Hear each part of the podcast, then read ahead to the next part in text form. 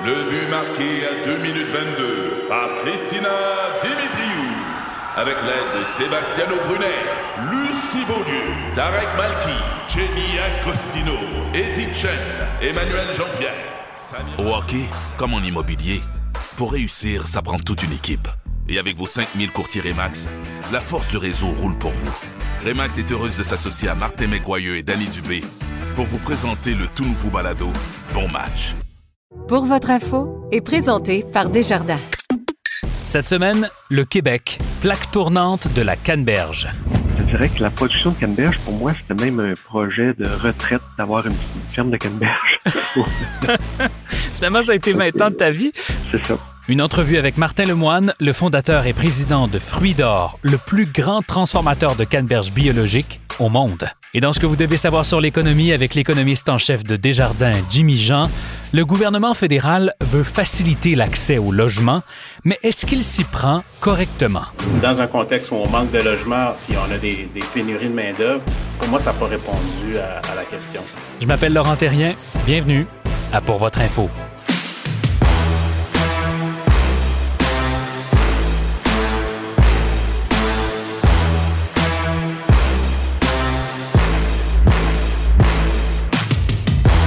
Bonjour à tous. Si vous ne connaissez pas Fruits d'Or, c'est probablement que vous ne travaillez pas dans le secteur agroalimentaire québécois parce qu'ils sont très connus. Fruits d'Or, c'est un transformateur de canneberge bio. Mais pas juste une usine de transformation comme les autres, c'est le numéro un mondial et le deuxième dans la transformation des bleuets biologiques. Fruits d'Or, c'est Martin Lemoine. L'entrepreneur a parti son entreprise parce que lui-même, ben, il y avait des terres où poussait la canneberge Imaginez-vous donc qu'il cherchait des clients. Alors, 20 ans plus tard, il a cinq sites de production et il distribue maintenant dans plus de 50 pays. Une véritable histoire à succès dans un secteur souvent malmené, méconnu, même un peu regardé de haut, bien honnêtement. Alors, cette semaine, on plonge dans l'univers de la canneberge.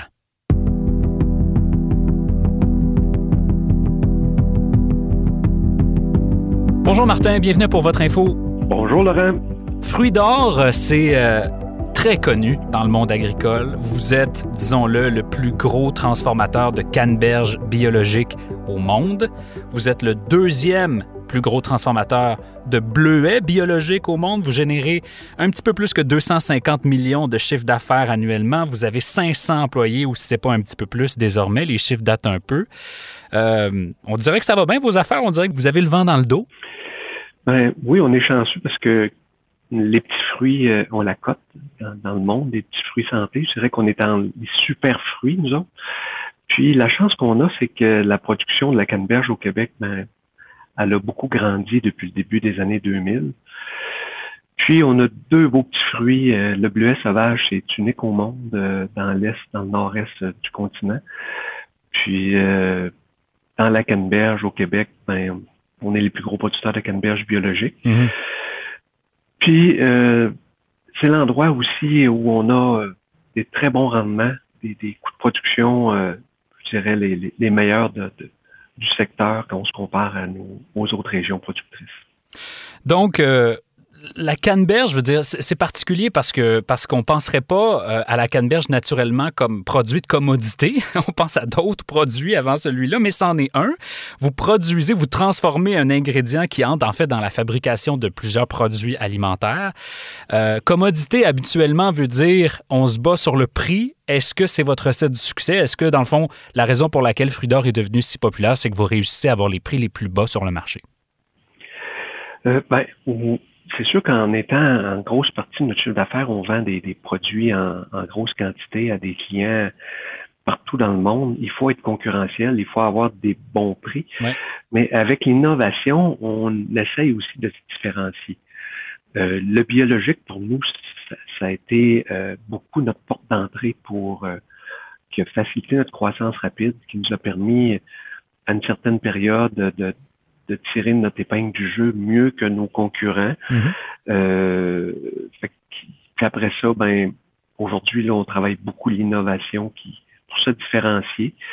Mais oui, on a on a à faire face à, à une concurrence féroce là, quand on s'en va euh, un peu partout dans le monde. Ouais, tu disais, euh, c'est intéressant qu'on aille là tout de suite, le, biologique à la cote ou le biologique a été notre, notre façon de se faire connaître. Euh, vous étiez dans le biologique avant que ce soit à la mode, j'ai l'impression. Là, ce l'est euh, encore plus que jamais.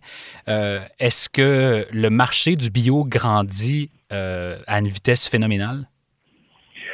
Ben, le marché du bio grandit depuis plusieurs années à un taux de souvent plus que 10% par année. Incroyable. Ça représente encore euh, au Québec euh, moins de 5% peut-être 4 de, des dépenses des consommateurs. Mais il y a des endroits dans le monde où ça l'a pénétré plus, en Europe entre autres, et même aux États-Unis ou euh, et à d'autres endroits.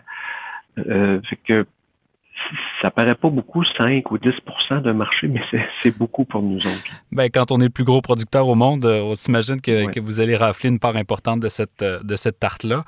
Tu nous amènes sur le terrain européen. Allons-y. Euh, 8 millions de votre chiffre d'affaires euh, transige avec la Russie. Vous exportez à peu près 80% de votre production de manière générale.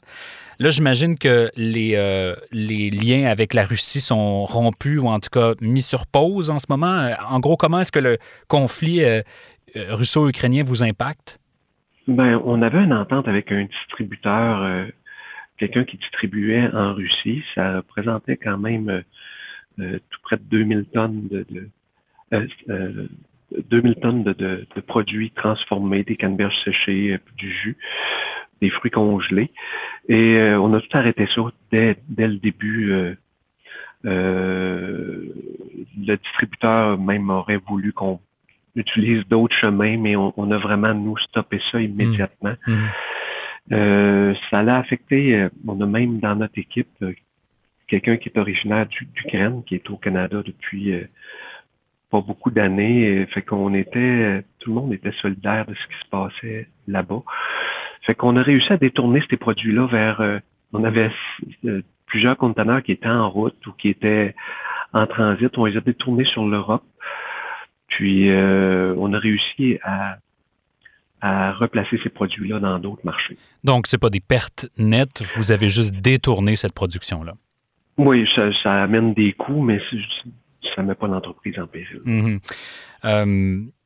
Je, veux t'amener sur... Euh, parce que les dix dernières années, j'ai l'impression, chez vous, ont été des années d'hyper-croissance. Vous n'êtes plus la même entreprise en 2022 que vous ne l'étiez dans les années 2010. Puis si je...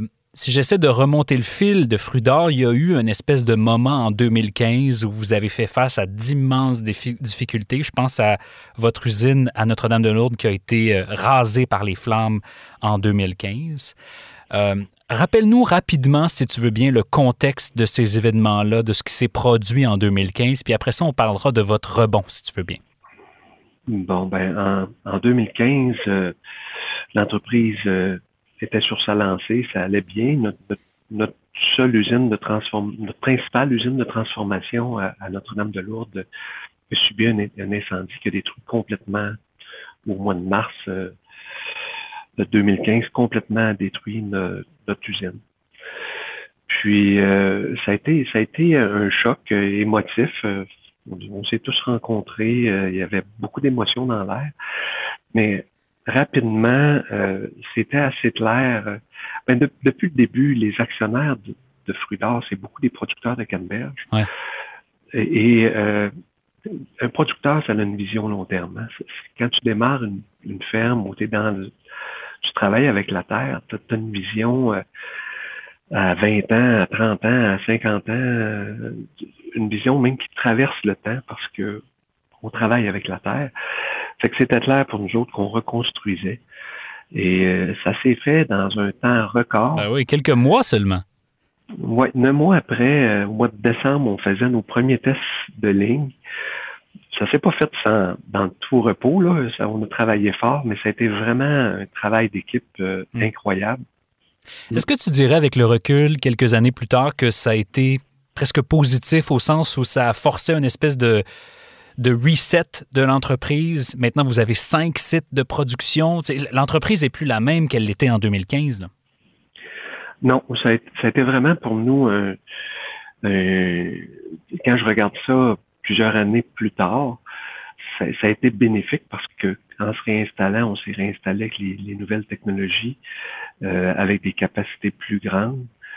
Puis euh, tout ça, tout, ça mis ensemble, ça nous a permis de continuer notre, croissance. Ouais.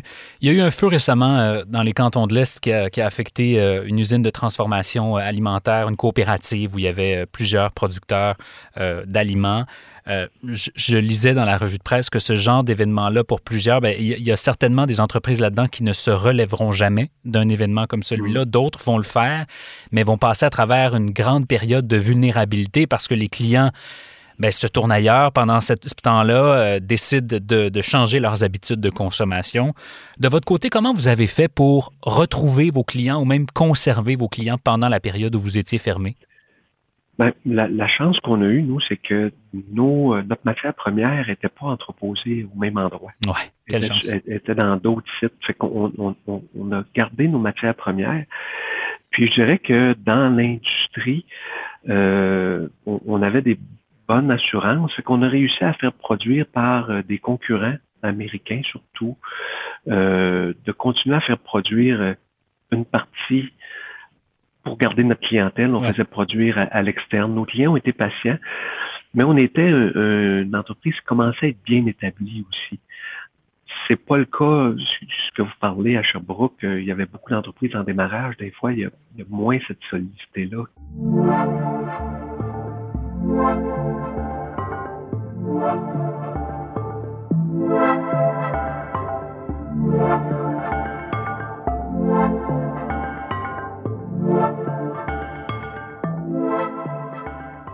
Je veux t'amener sur le terrain américain parce que cet événement-là de l'incendie vous a permis chez Frudor de nouer des liens d'affaires avec des entreprises américaines, t'en parlais.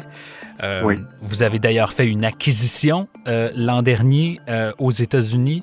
Est-ce que la croissance de fruits d'or passe par nos voisins du Sud? Je dirais que pour nous, notre, mission, c'est d'offrir au monde le meilleur de nos petits fruits.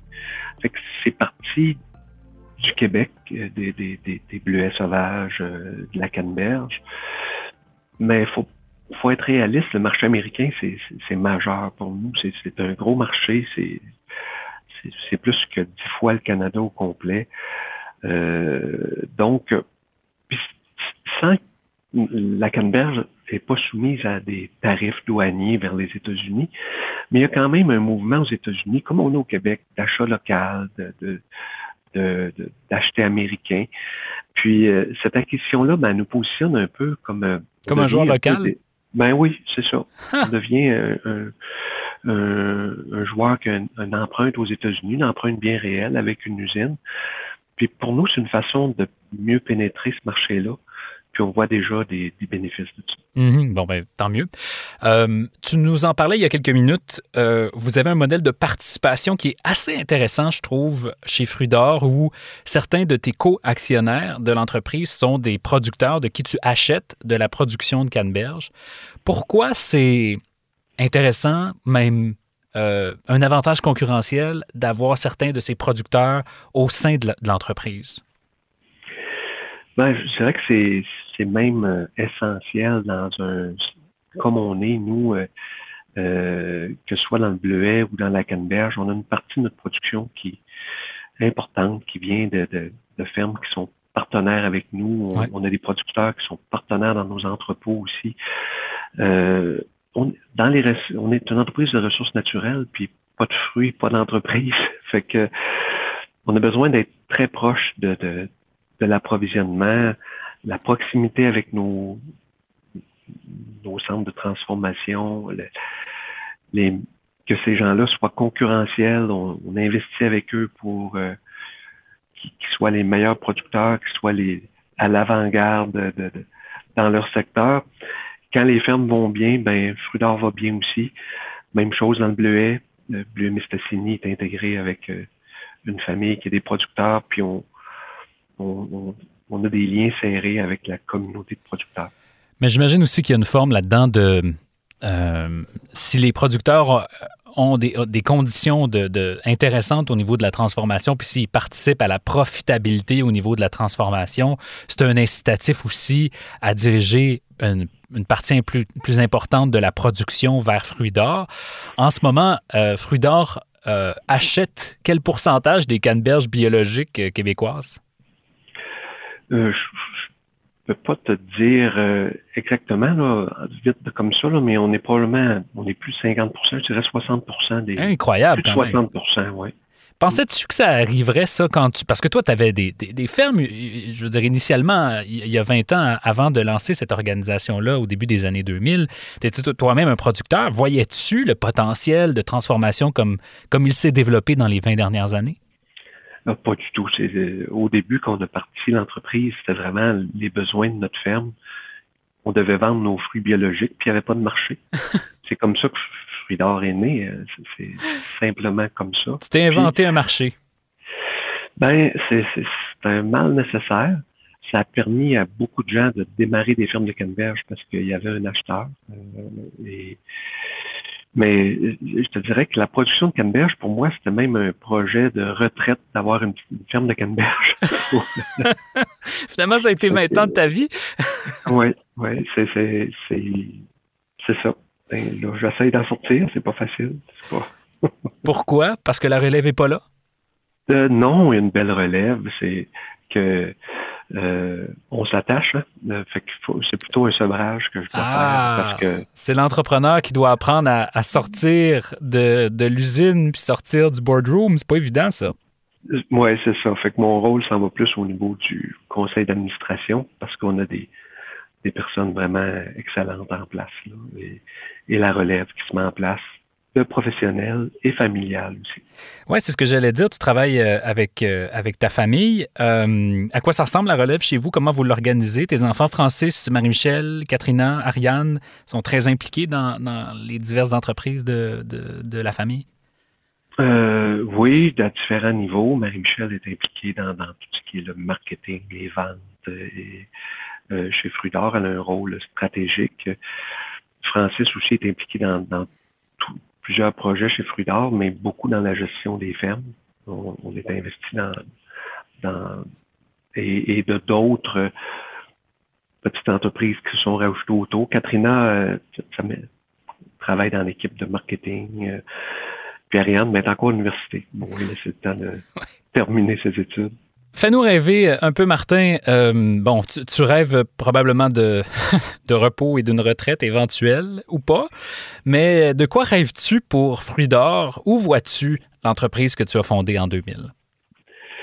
Au fond, Fruits d'Or a grandi rapidement, va continuer à grandir, mais peut-être un peu plus. Euh, euh, je pense à une entreprise qui va être plus solide, plus innovante encore plus. On a toute une équipe d'innovation aujourd'hui en place. Donc, qui va aller un peu plus vers la valeur ajoutée. Euh, oui, les volumes vont peut-être continuer à grandir, mais on va rajouter plus de valeur à ces petits fruits-là qu'on transforme. On le voit avec le nutraceutique, on le voit avec notre marque au détail, avec euh, des, innovations dans les bonbons santé, dans hum. les fruits non sucrés. On s'en va de plus en plus vers euh, entreprise qui est plus mature, puis qui va avoir plus de savoir, on pourrait dire, euh, de, de, différenciation. On vous souhaite bon succès dans cette transformation-là et, j'en sais, euh, je, peux imaginer à quel point ça doit être difficile après 20 euh, ans ou et quelques de, de passer le flambeau. Bonne chance dans cette prochaine étape, Martin, lorsqu'elle se concrétisera. Ben, merci beaucoup. À la prochaine. À bientôt. Merci. Ce que vous devez savoir sur l'économie. Voici Jimmy Jean. Bonjour Jimmy. Bonjour Laurent. Alors, le dernier budget fédéral euh, allait dans plusieurs directions. Une de ces directions-là, c'était le logement, l'abordabilité du logement notamment. C'est un enjeu de société, je pense que tout le monde s'entend là-dessus. La question, c'est est-ce que le budget euh, du gouvernement Trudeau réussit, selon toi, à rendre le logement plus abordable au Canada avec euh, ce qu'il a proposé? je pense que la première chose qu'il faut dire, c'est effectivement l'enjeu dominant, parce que le rêve d'accession à la propriété, ça devient de plus en plus difficile à réaliser euh, pour bien des ménages, les bas taux d'intérêt, la croissance démographique, la crainte euh, d'avoir acheté à des prix encore plus élevés. Puis l'augmentation de la présence de spéculateurs, tout ça, c'est des facteurs qui ont propulsé la demande, on sait. Puis on sait que l'offre n'est pas parvenue à suivre cette forte demande-là, malgré le fait qu'il y a eu un, rythme très élevé des mises en chantier au cours des dernières années, euh, pas assez pour euh, toute la, demande. Donc là, les inventaires sont très faibles de, de, maisons. On a un indice de prix des maisons qui a augmenté de 15 en moyenne ces deux dernières années à l'échelle nationale. Nous, notre indice d'abordabilité des jardins est à son creux depuis qu'on commence cet indice-là en 2006. Donc vraiment, le sujet est brûlant. Mm-hmm. Ça fait qu'on suivait ça très très attentivement dans le budget, qu'est-ce qui allait être fait, entre autres pour construire plus de logements.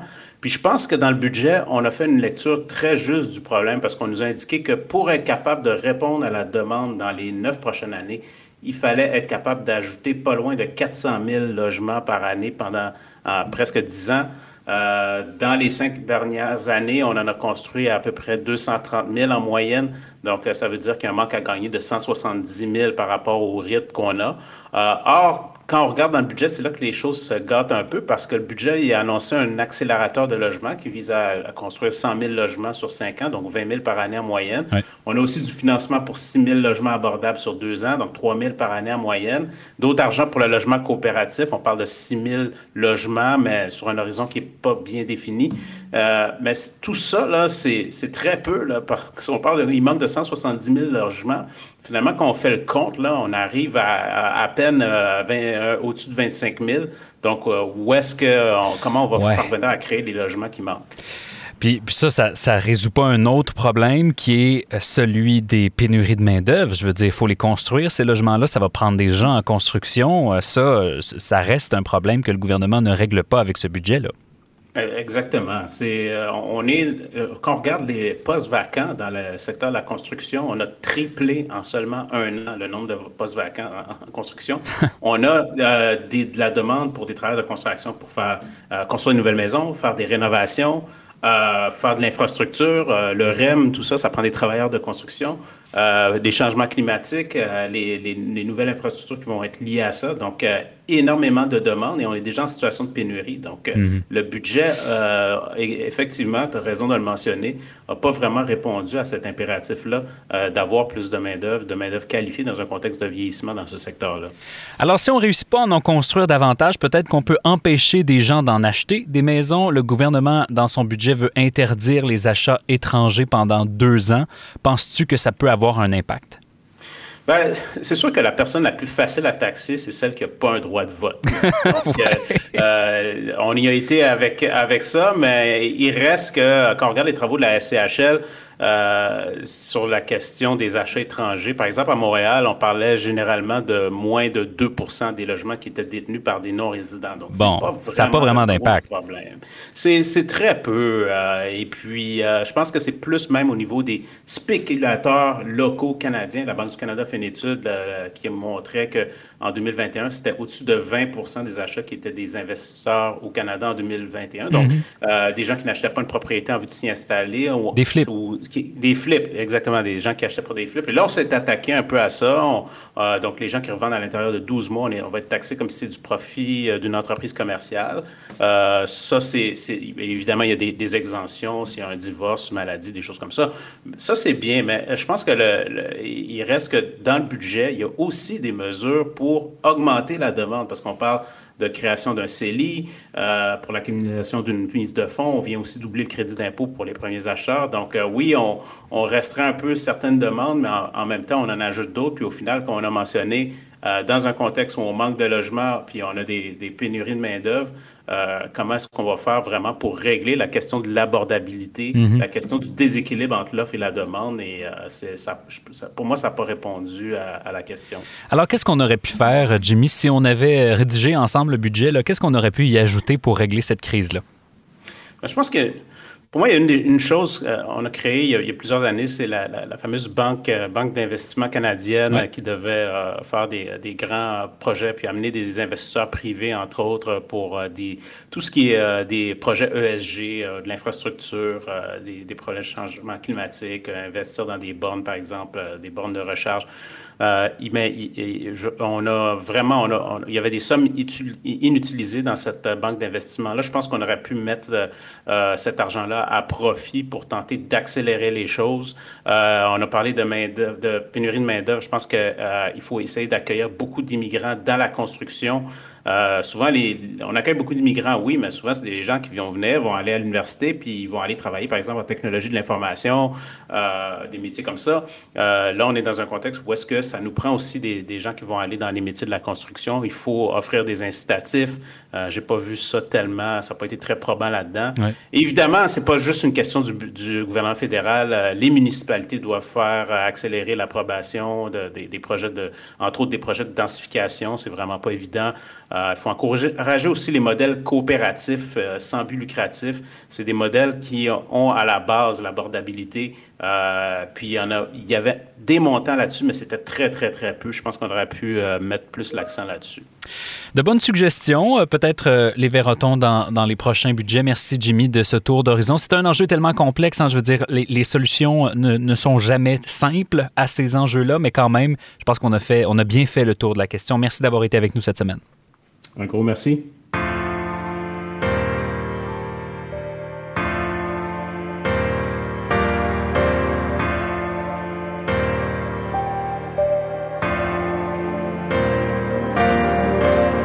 Voilà, c'est tout pour nous cette semaine. Cet épisode a été coordonné et documenté par Philippine de Tinguy. Je m'appelle Laurent Terrien. Merci d'avoir été avec nous encore une fois cette semaine. On a diffusé la semaine dernière, imaginez notre 52e épisode. 52 semaines, c'est un an à produire des émissions d'actualité économique à la rencontre des entrepreneurs québécoises et québécois. C'est une grande fierté de produire cette émission-là pour vous. Alors merci et à la semaine prochaine. Recule un peu, recule, recule. Stationner en parallèle, ça devrait être simple. OK, crampe en masse, en masse, crampe, crampe, crampe! Faire et suivre une réclamation rapidement sur l'appli Bel Air Direct, ça, c'est simple. OK, des crampes. Bel Air Direct, l'assurance simplifiée.